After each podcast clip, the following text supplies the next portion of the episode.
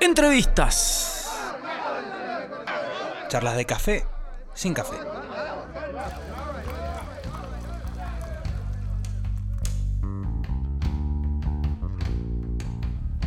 Sí, señores.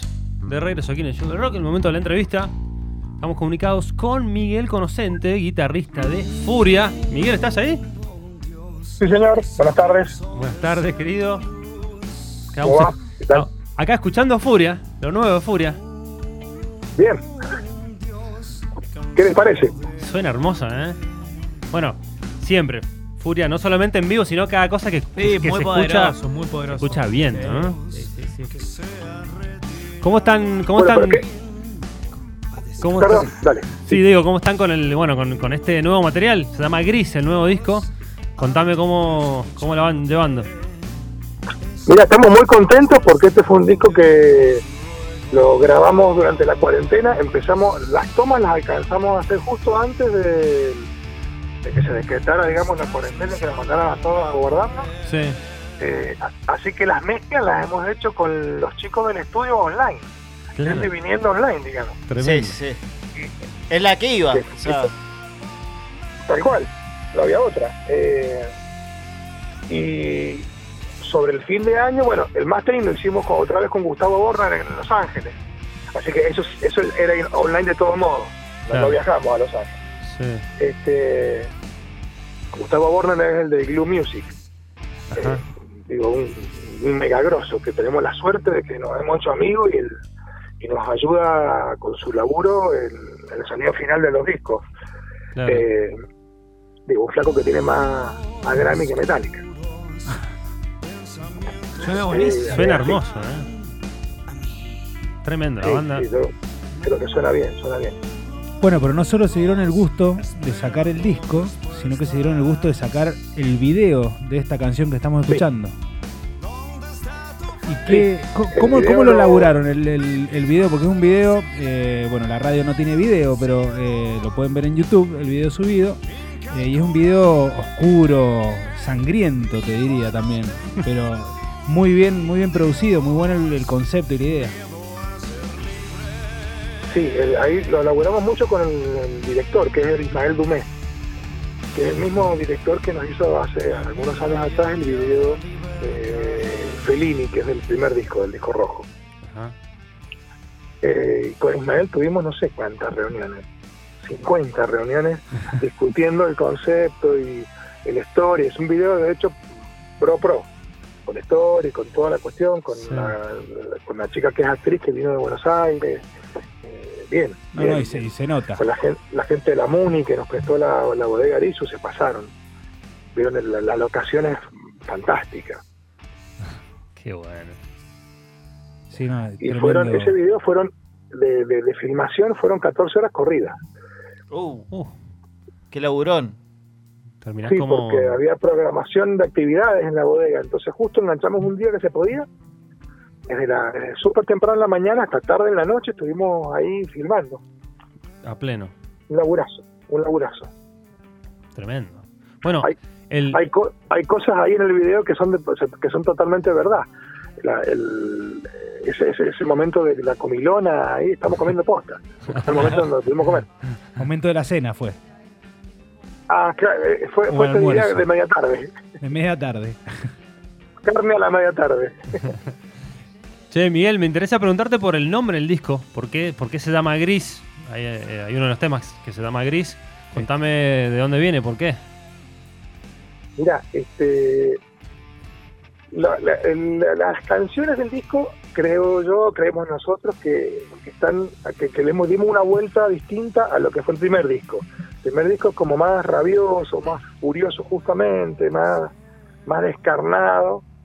En este tiene más, el disco tiene más laburo, las canciones tienen más laburo, hay más matices, un, otro tipo de búsquedas. Las Sí. letras también.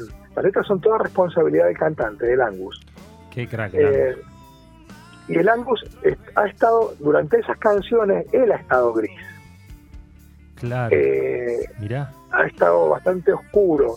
Eh, en particular en dos canciones, en 26 días y en gris. ajá. Y de ahí, este, cuando pensábamos el nombre del disco, la- lo que nos tiraba justamente el conjunto de las canciones era una onda oscura. Claro. Y como el primer disco se llamó Rojo, Ajá. Ah. decidimos se- seguir con los colores. Ah, ahí está. Ahí está. O sea, le agarraron un camino, no sé si para siempre, pero un camino. No, para siempre. No, no, no. no, no, no, un un, camino. Nos camino para siempre. no, Bueno, hasta no, que se acaben los colores también. Es que no- Claro, por eso digo, o sea, los Tiene colores son millones, colores re grande. no, No, se acaban nunca. No, tiene que terminar con la trilogía. Igual no me imagino un Furia con un verde agua, ¿no? Claro, Porque es Claro, como- no, no, un Claro. negro, un negro. Color coral. claro, Furia- no. Un rojo, gris, negro. Rojo, gris, negro y se pudre más. El Y bueno, tercer disco de la trilogía, se pudre claro, todo. Trilogía, exacto. Un disco negro de furia estaría bueno. ¿eh? Claro, Eh, el disco negro de Furia. imagínate. Cerrando la trilogía de los Ah. colores. Sí. Bueno, pero mira, el, el, el, el disco primero, el- no hay ninguna canción que se llame rojo, pero nos pareció justamente que el disco era tan furioso que era un disco rojo. Ajá. Está bueno, está Qué bueno. bien. Sí, O sea que describe. era- El color describe. Comunica. así. Tal cual, tal cual. Sí, sí, sí, tal cual. Es así. Me imagino, estaba, estaba- me estaba acordando, bueno, de lo que es el Angus, el, el cantante de la banda en vivo es tremendo. O sea, suena, bueno, también, también el disco grabado, ¿no? Pero, pero verlo en vivo tremendo. ¿Cómo serán los ensayos? Porque canta fuerte el Angus Gutini, ¿eh? ¿O no? Mira, los ensayos son un problema porque sonaba, demasiado, sonaba más fuerte en los ensayos que en vivo. nosotros. es, es- es realmente una cosa que no está bien. No hagan esto en sus casas, chicos. este No está bien. El Fede y yo tenemos equipos muy grandes y los usamos fuerte porque nos gustan los cómo suenan fuerte. Claro. En alguna época todo lo de la banda, salvo yo, usaban protección auditiva. Yo, yo no puedo, porque tengo un problema mental. Entonces tengo algo en las orejas, en los, oídos, cualquier cosa, no escucho directamente. Mental. Sí, es mental el problema, porque no, no es que no lo oigan, ¿no? Que- es que creo que no puedo escuchar y me, me desespero. este, es por lo mismo que no uso lente ahumado, porque creo que me está pasando algo. No, porque no veo bien.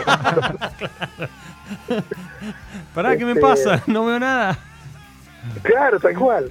Entonces tocamos muy fuerte en los ensayos, cosa que no es bueno, no hace bien, no hace bien. No, claro que no. Eh, y después tenemos a veces problemas en vivo, porque vamos a tocar en lugares donde no se puede tocar con ese volumen. Sí. Entonces vos estás acostumbrado a tocar con el equipo en, no sé, 8, eh, equipos grandes, en 8 es una brutalidad de volumen y tenés que tocar en 3 de volumen. Ah, Entonces sí, sí, te de cambia el sonido.